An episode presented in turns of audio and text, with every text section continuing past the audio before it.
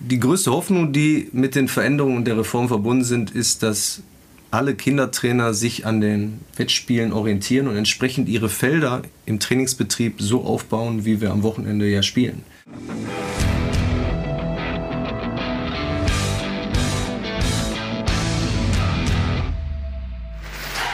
Der neue Kinderfußball. Erst Faktencheck, dann Sinn und Zweck.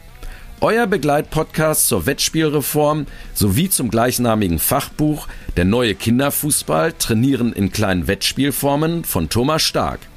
In vier Episoden beleuchtet der Autor gemeinsam mit Fußballtraining Junior Chefredakteur Marc Kuhlmann und je einem DFB-Gast die Hintergründe, räumt mit Mythen auf, erläutert die neue Trainerrolle und gibt nützliche Tipps zur Organisation von Training und Spiel. In dieser Folge ist DFB-Trainerausbilder Manuel Schulitz zu Gast. Er beantwortet unter anderem die Fragen, welche klassischen Traineraufgaben in Training und Spiel künftig wegfallen und welche neu hinzukommen. Die neue Rolle des Trainers gibt es jetzt auf die Ohren. Zunächst im Faktencheck, dann beim Talk Sinn und Zweck.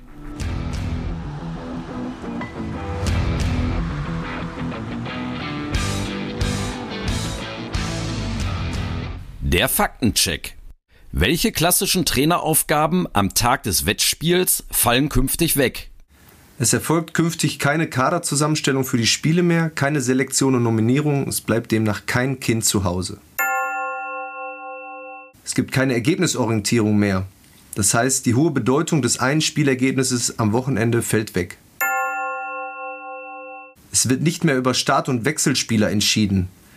Es gibt keine Bevorzugung von Spielern nach vermeintlicher Leistungsstärke oder Frühentwicklern und keine ergebnisabhängigen Wechsel. Wir empfehlen keine Positionsfixierung im Kindesalter im Ziel, dass alle Spielerfahrung auf allen Positionen sammeln. Es wird keine taktischen Anweisungen vor und während des Spiels mehr geben. Lasst die Kinder machen und frei spielen.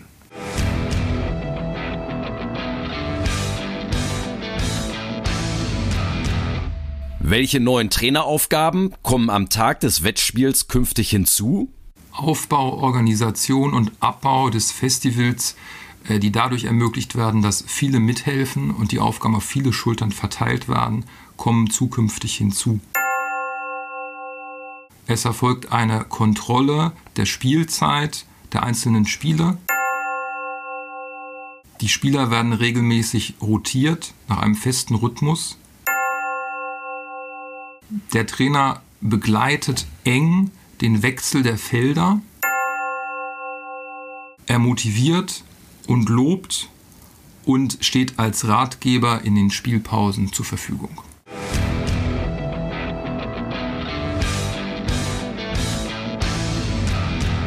Welche klassischen Aufgaben fallen im Training künftig weg? Beim Coaching ist es künftig nicht entscheidend, was ich als Trainer alles weiß, sondern welche Lösungen aus den Kindern herauskommen. Weniger ist hier mehr, was Dosierung, Zurückhaltung angeht. Beim Techniktraining ist es so, dass Üben nicht automatisch bedeutet, die Komplexität des Spiels auf ein Minimum zu reduzieren und eine Technik nur isoliert zu trainieren. Es geht eher darum, das Ganze auf das Trainingsziel und die individuellen Voraussetzungen anzupassen. Eine Schwerpunktplanung über Wochen fällt weg, da es darum geht, ganzheitlich zu trainieren, viel zu spielen und das Lösen von Spielsituationen mit dem Verbessern von technischen Fähigkeiten gleichermaßen zu verbinden.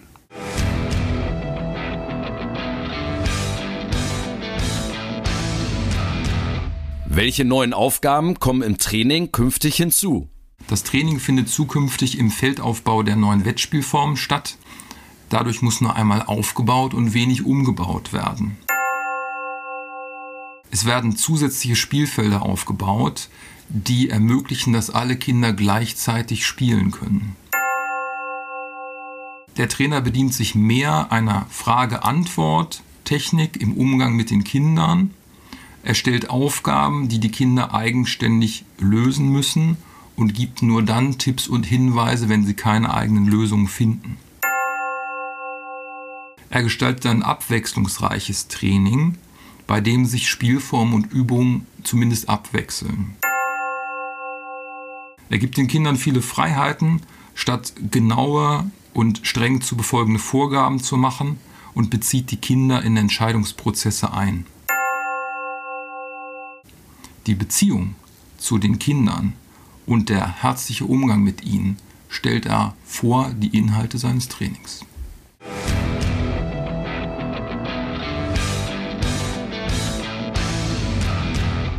Der Talk zum Thema über Sinn und Zweck der neuen Trainerrolle. Ja, Manuel, wir haben gerade in eurem Faktencheck schon gehört, was alles wegfällt für den Trainer. Ähm, da war die Rede von ähm, Kaderzusammenstellung und Kaderbilden, von der Entscheidung über Start- und Wechselspieler, über Positionen festlegen, Anweisungen auf das Feld rufen. Mal ganz provokant gefragt. Können sich Trainer unter diesen skizzierten Rahmenbedingungen überhaupt noch als Trainer fühlen oder sind sie eher bessere Hütchenaufsteller? Der Kindertrainer an sich ähm, hat ja eine ganz eine hohe Bedeutung, ist ja eigentlich eine Schlüsselrolle, die der Kindertrainer innehat und ist auch aus unserer Sicht eine Frage der Haltung und des Selbstverständnisses, Kindertrainer zu sein. Am Ende auch ein Gütesiegel. Wir werben ja auch dafür, dass wir die Qualifizierungsmaßnahmen, also das Kindertrainerzertifikat oder die C-Lizenz, dass Kindertrainer äh, die Ausbildung auch durchlaufen. Aber vor allem versteht sich in unserem Sinne der Kindertrainer hoffentlich als Ausbildertrainer. Also es kommt auf die Entwicklung der Kinder an und letztlich ist jedes einzelne Kind gleich wichtig und der Trainer wird am Fortschritt aller Kinder gemessen. Das definiert aus unserer Sicht den Erfolg als Kindertrainer und den soll auch ein Kindertrainer so verstehen und mit einem breiten Fundament kann man dann auch höher bauen. Wenn wir dann mal in Richtung Talentförderung denken, brauchen wir einfach diese breite Basis und Kinder, die sich da zu Hause sehen, um den Kindern dann auch ein fußballerisches Zuhause zu bieten. Und ein Kindertrainer ist letztlich auch Alleskönner. Also er braucht unheimlich viele Kompetenzen, Organisator, Pädagoge, Coach, Freund, Kommunikator. Von daher eine hohe Kompetenzanforderung und ja, also von daher aus unserer Sicht wirklich eine sehr, sehr, sehr, sehr wichtige Ausbildertrainerrolle und deswegen darf er sicher sehr, sehr gerne als Trainer weitersehen. Ja. Lasst uns seine Rolle mal so ein bisschen aufteilen, jetzt in unserem Gespräch. Äh, einmal in die Rolle am Spieltag und einmal in die Rolle im, beim Training. Das sind ja dann doch zwei verschiedene Paar Schuhe. Äh, am Ende muss man ja sagen. Ähm, lasst uns gerne mal mit dem, mit dem Spiel beginnen. Ähm, Thomas, äh, du bist, kommst aus der Praxis in Köln, 3 gegen 3 Liga, haben wir alles schon gehört. Für mich jetzt, als jemand, der nicht ganz involviert ist in, diese, in die ganze Praxis, ich habe jetzt schon ein paar Spielfeste gesehen, aber du bist viel näher dran für mich als Außenstehender würde ich fast sagen, ähm, die Hauptarbeit ist mit Anpfiff der Spiele getan, weil du ja, sag ich mal, die ganze Organisation vorher hast, was den, was den Aufbau angeht, was die Teams, Teameinteilungen angeht. Wo liegt denn jetzt für mich als Kindertrainer dann der Fokus während der Spiele? Der Fokus liegt halt auf dem Team, das man betreut. Aber nicht mehr in der Notwendigkeit, es ständig zu steuern. Der große Vorteil ist ja jetzt, dass die Kinder Entscheidungen auf dem Spielfeld selber treffen können. Äh, es gibt eine Fülle von Spielsituationen, die Lösungen erfordern und im Idealfall ist es so, dass die Kinder auch während des Spiels für alle Situationen Lösungen finden. Das heißt, ich kann mich als äh, Trainer erstmal darauf konzentrieren, sie herzlich zu betreuen, für die Rotation zu sorgen, dafür zu sorgen, dass alle gleichmäßig spielen und ähm, wenn, das, wenn ich das Festival selbst organisiere, auf die Spielzeit zu achten. Und ähm, ich habe ja immer noch die Möglichkeit, wenn ich halt sehe, dass dann eben Lösungen nicht gefunden werden, die Spielpausen kurz zu nutzen, um dann noch einzelne Tipps einzustreuen. Aber lass uns gerne nochmal bei diesen beiden Bereichen Spielzeitkontrolle und Spielerrotation bleiben. Wie sieht das in der Praxis genau aus? Also bei der Spielerrotation, sag mal, du hast, ein, eine, du hast eine Mannschaft zusammengestellt mit fünf Spielern. Wie funktioniert da eine funktionierende Rotation? Ähm, wenn ich dann mit, dem, mit den fünf Spielern, drei gegen drei spiele, habe ich ja zwei Rotationsspieler an der Seite. Ähm, die werden dann gewechselt nach jedem Treffer, spätestens nach ein bis zwei Minuten. Wenn dann eben länger Zeit kein äh, Treffer fällt, dann ist es meine Aufgabe, diese Spieler halt gleichmäßig zu rotieren, sprich zwei vom Feld zu nehmen und zwei hineinzubringen, äh, sodass die dann auch gleichmäßig Spielzeit haben.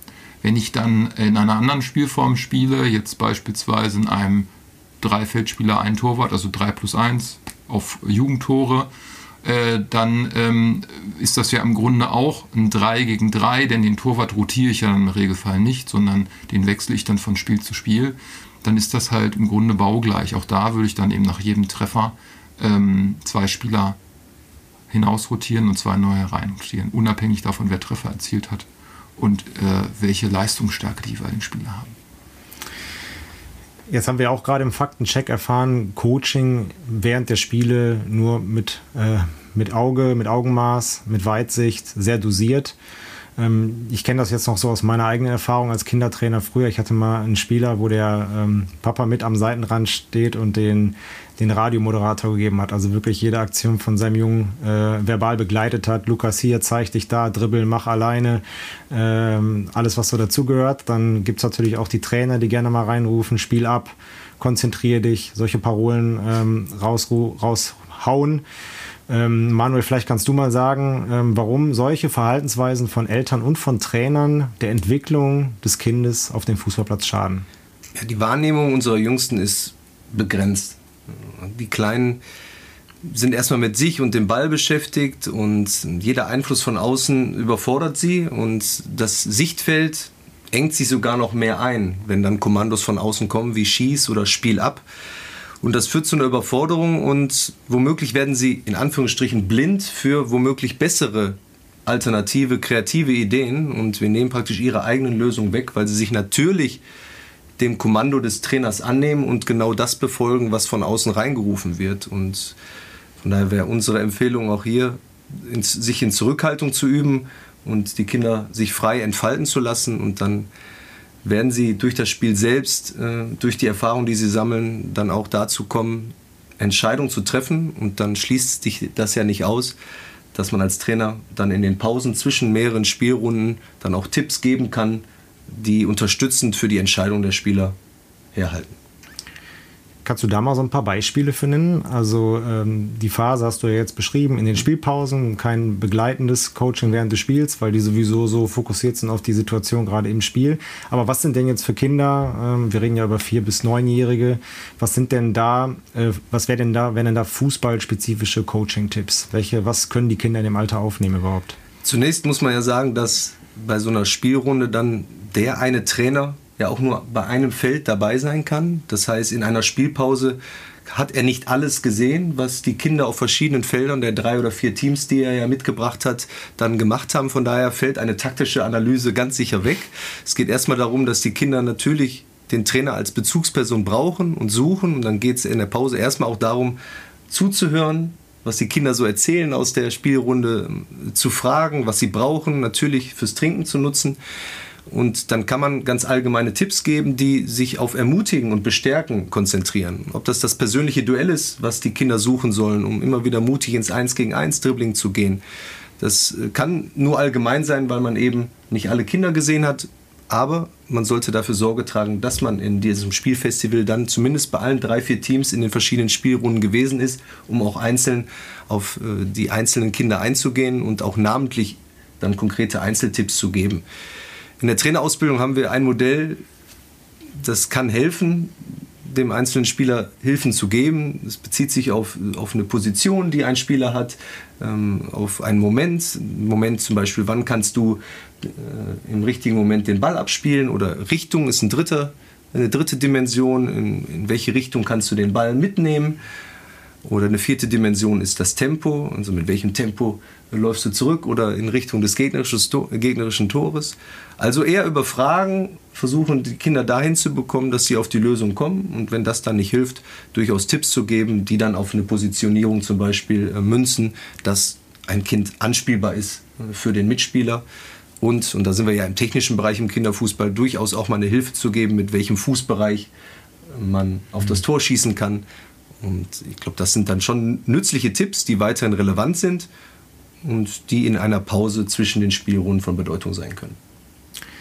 Lass uns da auch nochmal bei dem Thema Position bleiben. Ähm, wir haben ja jetzt in den Wettspielen verschiedene Formate, das 3 gegen 3. Ich gehe mal davon aus, da gehen die Spieler tatsächlich ohne Position rein, weil alle angreifen, alle verteidigen. Für mich ist so ein 4 gegen 4 schon nochmal irgendwie, hat das nochmal so eine andere Note, so einen anderen Akzent, weil man da ja doch irgendwie schon mal eher in so einer Grundordnung, sag ich mal, denkt. Ich glaube automatisch. Zwei Verteidiger, zwei Angreifer oder eine Raute. Ist das wirklich so, dass die ähm, Kinder, Thomas, auch in 4 gegen 4 Formen komplett ohne Position reingehen und sich da selber organisieren? Oder ist, siehst du da schon einen Unterschied zum 3 gegen 3, wo eigentlich klar ist, da schicke ich die drauf und die Situation ergeben sich, ob ich in dem Moment verteidige, angreife, wahrscheinlich sowieso alles mache. Ne? Ich sehe es so, dass es auch da sinnvoll ist, dass die Kinder ohne Position und ohne eine Raute oder eine taktische Vorgabe in, dieses, äh, in diese Spielform gehen.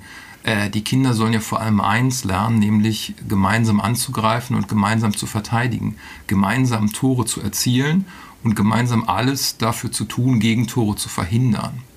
Äh, das ist das große Ziel, das es eben Kinderfußball zu erlernen gilt.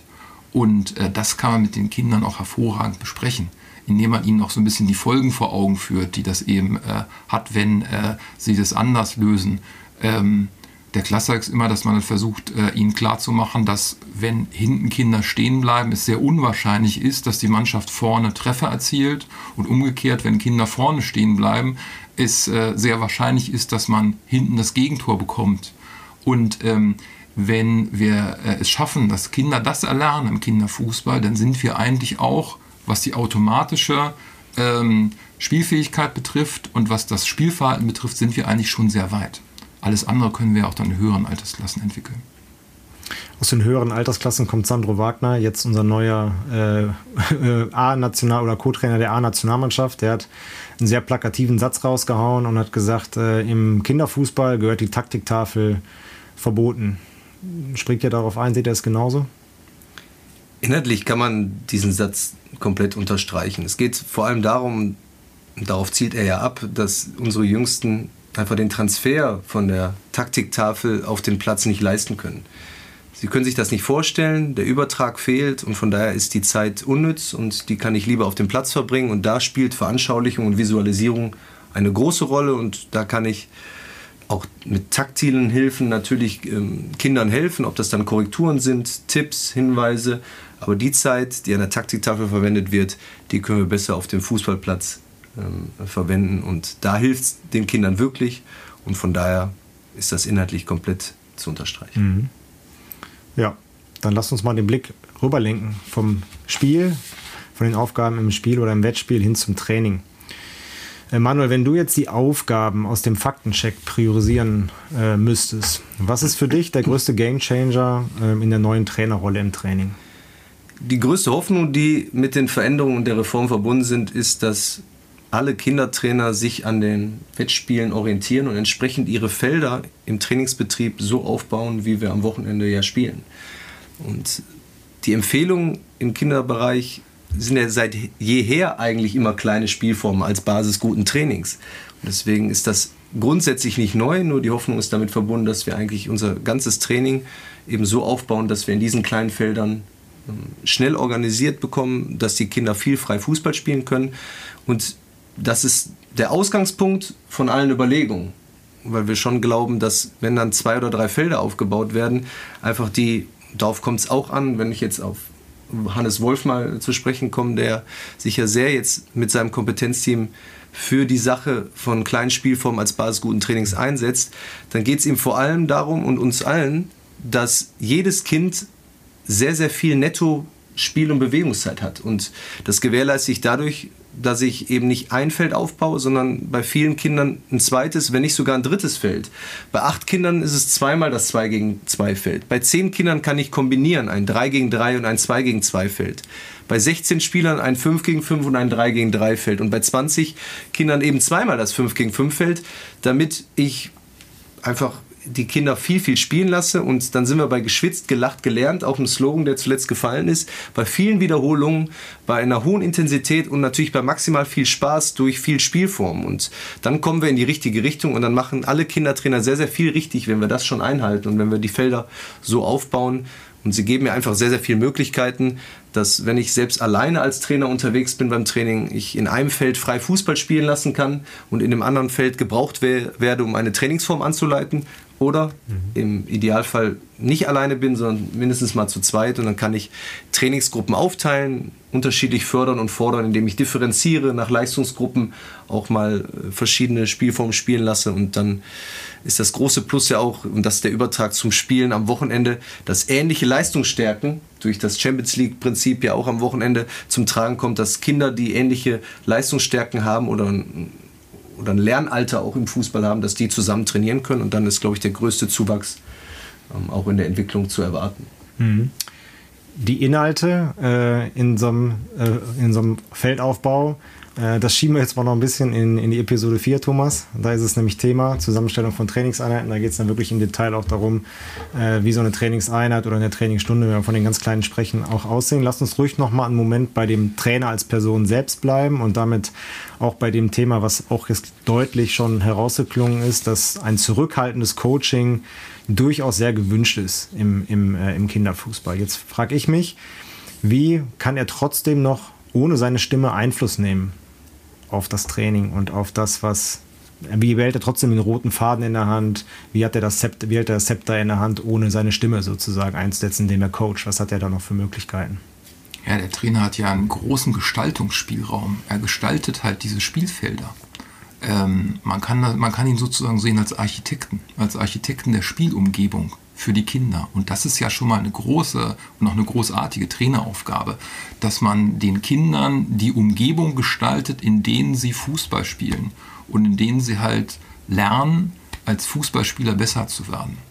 Da gibt es halt viele Möglichkeiten, äh, Felder durch andere Formen zu gestalten als das übliche Rechteck und dadurch dann eben auch bestimmte Verhaltensweisen zu fördern im Spiel.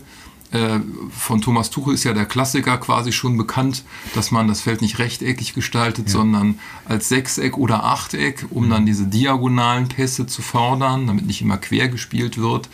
Ähm, auch das ist natürlich im Kinderfußball möglich, in anderen Feldern zu spielen. Dann hat man verschiedene Tore, die ja dann auch mehr oder äh, weniger dann, also die an dann hat man eben verschiedene Tore, die man einsetzen kann.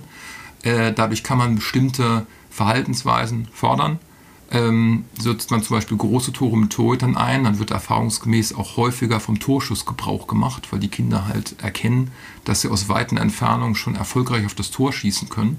Nutzt man Minitore, dann wird den schnell, Kindern schnell bewusst, selbst ohne Schusszone, die das ja nochmal verstärken würde, dass man schon dichter herandribbeln muss, um dann das Tor zu erzielen man hat als Trainer viele Möglichkeiten und kann ja immer noch mal äh, einzelnen Kindern Tipps geben oder mit der mit in Pausen mit der gesamten Mannschaft dann ein sogenanntes Feedbackgespräch führen. Mhm. Also die Kinder mal fragen, wie ihnen das Training gefällt und dann auch noch mal bestimmte äh, Fragen stellen, die dann noch mal ein bisschen vielleicht das Thema des Trainings hervorheben und den Kindern Lösungen aufzeigen, die sie vielleicht jetzt selbst nicht gleich gefunden haben wie Thomas ja richtig sagt, äh, kann ich über die Steuerungsmöglichkeiten schon ganz viel erreichen. Und entscheidend ist, glaube ich, hierbei, dass sich trotzdem jeder Trainer Gedanken macht, ähm, wie viel Steuerung braucht es tatsächlich. Und auch da unser, unsere Empfehlung, vor allem, dass alle erstmal frei denken, also in freien, im freien Spiel.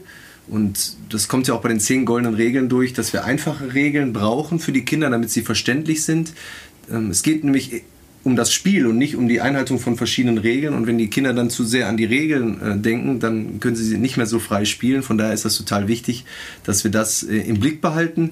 Und um das mal in einem Vergleich zu zeigen, eine Veränderung einer Spielfeldgröße oder einer Spielfeldform ist aus unserer Sicht ein mildes Mittel. Sie steuert dann auch implizites Lernen an, weil Kinder sich äh, entsprechend verhalten müssen oder etwas provoziert wird, was äh, was der Sache dienlich ist. Ganz kurz, also implizites Lernen bedeutet Erfahrungslernen? Erfahrungslernen, ja. genau. Und in dem Fall ähm, kann die Spielform oder die Trainingsform für sich sprechen und durch die Steuerung dieser Form ähm, wird eine Entscheidung bei den Spielern hervorgerufen, die, und darauf zielte ja auch die Frage ab, ohne mein Zutun als Trainer ähm, erwirkt werden kann. Oder zumindest so das Ziel. Wichtig ist, und das im Vergleich zu einem milden Mittel der, der Variation von Toren, Spielern oder Feldformen und Größen, ist ein sehr hartes Steuerungsmittel, was wir im Kinderfußball eher vermeiden wollen. Zum Beispiel die Ballkontaktbegrenzung. Mhm. Wenn wir den Kindern nämlich sagen, du darfst maximal zwei Kontakte nehmen oder nur direkt spielen, dann wird das, was wir über das Spielkompetenzmodell erreichen wollen, nämlich die Entscheidung der Spieler, die freie Entscheidung zu fördern, dribbeln oder passen, nie möglich sein, weil die Kinder ja schnell passen müssen und wenn sie viel Raum vor sich haben, nicht ins Andribbeln kommen, was ja auch ein wesentlicher Faktor ist. Also auch da frei denken und sich genau überlegen, passt die eine Steuerung, die ich im Kopf habe, zu meinem Trainingsziel? Denn bei allem, was wir trainieren, müssen wir immer vom Ziel ausgehen. Also wir haben eben davon gesprochen, dass es zwar keine Block Schwerpunktsetzung gibt, weil wir ganzheitlich trainieren wollen, aber es gibt ja ein Trainingsziel und von diesem Trainingsziel leite ich meine Inhalte ab und dann kommen wir von den Inhalten zu der Methodik die eben ja auch schon mal gefallen ist, zum Beispiel Spielen, Üben, Spielen als deutlicher Akzent in Richtung Spielform. Also Spielform ist eine Endlosschleife, wo zwei Mannschaften einfach die gleichen Bedingungen haben, auch Tore erzielen, Tore verhindern im Mittelpunkt steht. Und wenn das in der Richtung so gedacht wird, sind wir sehr, sehr, sehr weit. Mhm. Ja. ja. und aus dem, was Manuel jetzt gesagt hat, ähm, da zeigt sich ja schon, ähm, dass diese Beobachtungsrolle, diese Betrachtungsrolle des Trainers halt äh, enorm zugewinnt. Äh, man nimmt sich zurück, man nimmt sich auch Zeit, sich die Spieler anzuschauen und äh, muss sich dann auch immer wieder hinterfragen, wenn man mit solchen Provokationsregeln arbeitet, wie viel Provokation braucht man? Dinge, die von den Kindern selbst erarbeitet werden und gelöst werden, die muss man ja nicht durch sehr starke Provokationsregeln jetzt hervorrufen. Und äh, die Frage ist dann eben immer, äh, brauche ich das tatsächlich und wie stark schränkt das dann die Kinder in ihrem Spiel ein? Mhm. Ich fand auch noch einen Aspekt von dir gerade ganz am Anfang interessant. Du hast nochmal die zehn goldenen Regeln des Kinderfußballs auch ins Spiel gebracht. Und wenn man sich die, die nochmal vor Augen führt, dann ähm, ist ja das Interessante daran, dass jetzt, wenn du nach in den neuen Wettspielfeldern auch trainierst, dass da viele dieser Punkte auch schon automatisch ohne ein Zutun umgesetzt werden. Also wenn ich jetzt an kleine Felder denke, wenn ich an viele Ballkontakte denke, mhm. an spielerische Aufgaben. Also das Setting provoziert ja schon, sag ich mal, gefühlt acht von zehn goldenen Regeln des Kinderfußballs. Mhm. Und eine lautet ja auch, äh, eine dieser goldenen Regeln lautet ja auch, ähm, Aufgaben, Spiele kurz erklären und vormachen. Thomas, vielleicht kannst du da noch mal einmal zu sagen, warum für Kinder das Gesehene so viel mehr Gewicht oder Bedeutung hat als das, was, was, was vom Trainer, was sie vom Trainer hören. Manuel hat ja vorhin schon äh, deutlich gemacht, dass Kinder einfach eine sehr begrenzte Wahrnehmung haben und auch eine begrenzte Aufnahme, Aufnahme, eine begrenzte Aufnahmebereitschaft. Die wird halt dann nochmal verstärkt durch die Situation, äh, die sie haben, wenn sie auf den Trainingsplatz kommen. Die haben ja dann oftmals schon Schule gehabt oder die Kleinsten halt Kita, kommen halt aus der Familie, müssen sich da erstmal eingewöhnen äh, und auch das schränkt halt ihre Wahrnehmungsfähigkeit und ihr Verständnis ein. Und äh, deshalb sind sie auch äh, verbalen ähm, Äußerungen des Trainers und ausführlichen langen Erklärungen äh, gar nicht zugeneigt, sondern sie wollen sich lieber Dinge abgucken. So wie wir wissen, dass wir durch Videos oftmals auch Dinge viel leichter verstehen mhm. als durch das, was wir dann halt hören oder was wir lesen. So ist es bei den Kindern auch und da ist es halt einfach eine gute Methode, ähm, Techniken zum Beispiel vorzumachen und zu demonstrieren und die Kinder das dann nachmachend ausprobieren zu lassen. Wobei das auch nicht perfekt sein muss. Niemand von uns ist Ronaldo oder Messi. Das heißt, wenn der Übersteiger dann nicht gelingt, dann kann man das auch nutzen und äh, die Kinder auffordern, es besser zu machen. Auch das ist halt sehr motivierend, besser zu sein als der Trainer. Über dich wird aber anderes erzählt. Das wäre mir aber Im Kölner Raum, oder? Manuel, du wohnst ja auch da. Ja. Thomas Stark, der kleine Kölner Ronaldo. das kann ich gar nicht beurteilen. Ich würde es mir gerne mal anschauen, auf ja. jeden Fall. Ich bin ganz froh, dass ich äh, meine Lizenz nicht in der Sportschule Malente und nicht, in NF gemacht habe, wo ich eine Eigenpraxisprobe oh, abgeben musste. Oh, ja. ja. schön. Vielleicht ähm, jetzt mal ganz zum Abschluss und äh, so Schlussworte, Manuel, vielleicht auch mal von dir. Also ähm, bei aller Wichtigkeit, die Kinder dann jetzt auch fußballerisch voranzubringen, ist, ist natürlich klar. Aber du hast im Vorfeld mal so schön formuliert, dass die Beziehung zu den Kindern immer vor den Inhalt zu stellen ist. Und vielleicht kannst du unsere Hörer aus dieser Episode einmal ja, mit, so einer mit so einer Botschaft rausschicken, warum das berühmte Herz für Kinder, so nenne ich es jetzt einfach mal, also die, die Bindung und das Vertrauen zwischen Trainer und Spieler, für mich in meiner Denke als Kindertrainer das absolute Nonplusultra sein sollte. Als Kindertrainer, und das ist ja das, was eben auch angeklungen ist, ähm, bin ich irgendwo Alleskönner und vor allem bin ich Bezugsperson. Ich bin erster Ansprechpartner für die Kinder, die zu mir kommen, ob das während der Spielpausen am Wochenende ist und im Training. Wir haben darüber gesprochen, wir wollen nicht unbedingt den Taktikfuchs haben, sondern ich muss äh, einen Zugang finden. Das kann über meine Stimme sein, durch meine kindgerechte Ansprache. Ich muss es einfach schaffen, eine Beziehung herzustellen zu den Kindern. Und das ist eben das Erste, weil die Kinder wollen immer wieder gerne zum Training kommen die wollen jedes Mal gerne bei mir sein als Trainer und dafür muss ich alles tun und deswegen ist immer das Erste, die Beziehung, die Bindung aufzubauen. Ich muss mal trösten, ich muss mal schlichten, ich muss mich für das Kind interessieren, also auch für die Lebenshintergründe.